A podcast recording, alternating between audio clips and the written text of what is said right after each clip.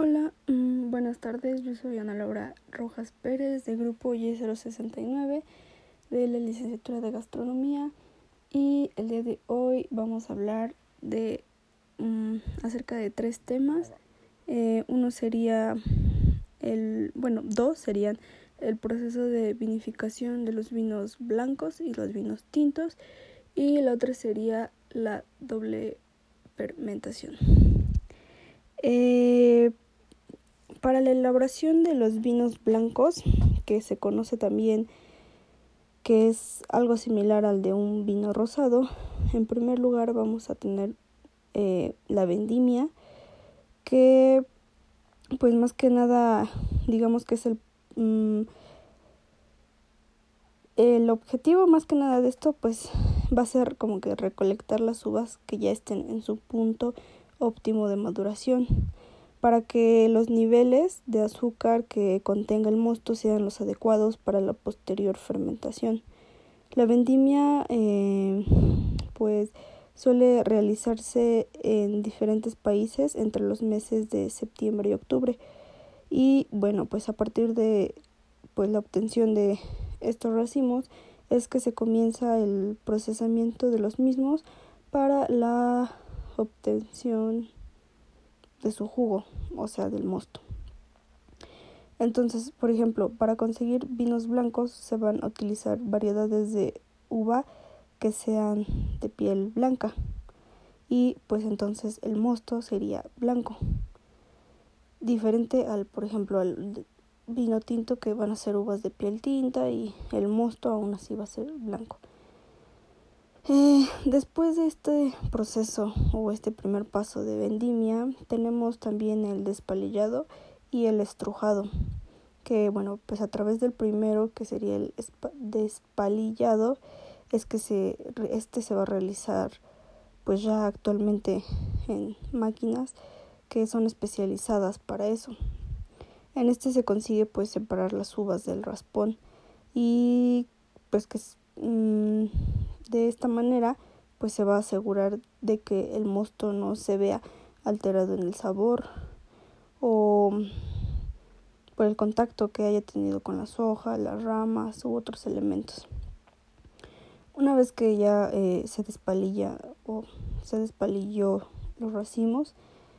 y a veces o más que nada sin necesidad de ejercer algún tipo de presión, se obtiene un primer mosto que se le conoce como mosto de yema o mosto yema,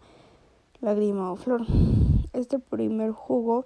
es el más valorado y se consigue pues por la simple acción de el peso de las propias uvas como que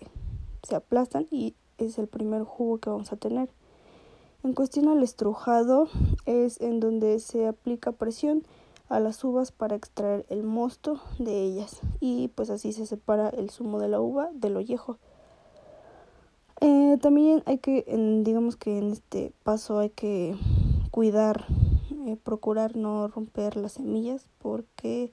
pues así como para evitar una presencia de sabores amargos en el mosto. Después vamos a tener la maceración que va a consistir en que se deje reposar el mosto junto con los ollejos durante un tiempo pues ya más determinado. Eh, de esta manera pues el jugo de la uva va a adquirir el color y demás características de la piel, ya sea el tipo de vino que estemos haciendo, que en este caso pues es el blanco.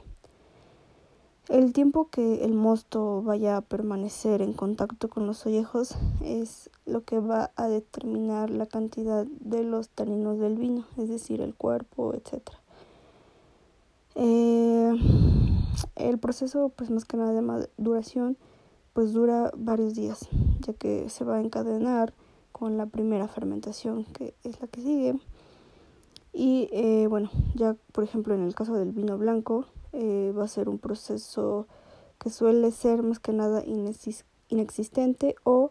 que pues dura tan solo unas horas porque pues lo que queremos es obtener un mosto blanco.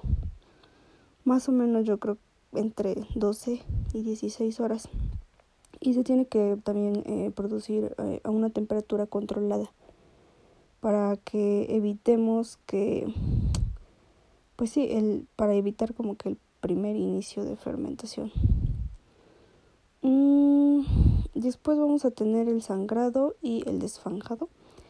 que a través del sangrado se va a separar el mosto obtenido durante la fermentación de los ollejos y se va a pasar a otro recipiente. El desfanjado consiste en dejar reposar el mosto durante un tiempo para que los restos sólidos que, se, que, o sea, que puedan quedarse en suspensión se decanten así el fondo así así o sea que se decanten hacia el fondo del recipiente después vamos a tener la fermentación que una vez de que el mosto ya está limpio es donde se va a iniciar la primera este proceso de fermentación eh, durante el cual se tiene que mantener una, una temperatura en frío para preservar eh, la complejidad aromática. Mm, pues en esta fermentación más que nada suele igual se suele realizar en tanques de acero inoxidable, aunque me parece que también se pueden hacer en barriles de madera. Eh, durante esta fermentación, las levaduras se van a alimentar de los azúcares. Entonces, de ahí lo van a procesar y se va a obtener como producto el alcohol etílico y el dióxido de carbono. El que se obtiene en vinos secos o semisecos o ya sea en dulces dependerá también del tiempo durante el cual se deje actuar a las levaduras. En cuanto más tiempo actúen, más azúcar van a consumir. Por lo tanto, entonces el tiempo de fermentación que se necesita para obtener un vino seco pues también será mayor que el necesario para obtener un vino dulce. Eh, pues también me parece que en el sentido de este proceso o esta, este paso también se puede como que interrumpir la fermentación cuando sea oportuno a través pues ya de eh, otro tipo que ya sería como que la química y ya con la que le adicionan sulfitos y cosas esas. Eh, en algunos casos también mm, durante esta fase se produce otra que se llama fermentación maloláctica, que esta va a transformar el ácido málico en ácido láctico, lo cual va a suavizar el sabor final del vino. Mm, después vamos a tener el... Ay, perdón. el otro proceso que va a ser el trasiego, que va a ser mediante el cual eh, más que nada viene con la elaboración del vino tinto porque va a cambiar bueno, se cambia el vino varias veces de recipiente con el fin de que se eliminen los residuos sólidos que se pueden encontrar en la suspensión o el hecho de airear el vino. También tenemos la clarificación y el filtrado, que es como para seguir limpiando, eh, quitar las impurezas sólidas, se somete a acciones de sustancias clarificantes que arrastren pequeñas partículas sólidas al fondo. Eh, a veces si es necesario se finaliza con este proceso, con un filtrado de vino. Eh, y bueno, como último eh, punto, pues va a ser el embotellado, que bueno, pues ya vamos a hacer proceso de producción del vino, ya sea blanco, y pues se termina con el embotellado. Durante este tiempo en botella, el vino va a terminar de equilibrarse, sus aromas, los matices terminarán de asentarse y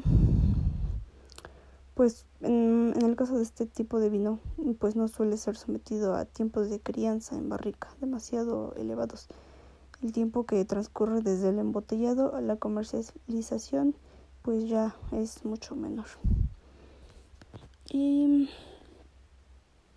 y pues en el caso del vino tinto casi son los mismos pasos, solamente que aquí vamos a agregar, por ejemplo, el proceso de crianza que ya después de obtener o después de tener dos fermentaciones, este es uno de los otros puntos que tienen importancia, ya que es más que nada el proceso de envejecimiento o como le digo, pues la crianza, que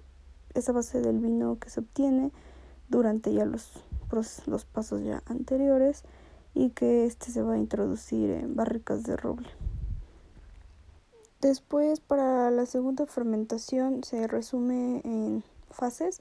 que vamos a tener primero, primero el licor de tiraje en el que pues este se va a añadir un licor que contiene y se adiciona levaduras dentro de la botella. El otro es el removido, que en este caso las botellas se van moviendo para decantar el sedimento que serían las levaduras. Eh, el de llegue, una vez que el sedimento ya se encuentra en la punta y la botella en posición vertical, se congela únicamente la punta. Y después el y final el licor de expedición, que es la congelada, se congela la punta de la botella, se destapa y la presión expulsa las levaduras congeladas y parte del vino no congelado.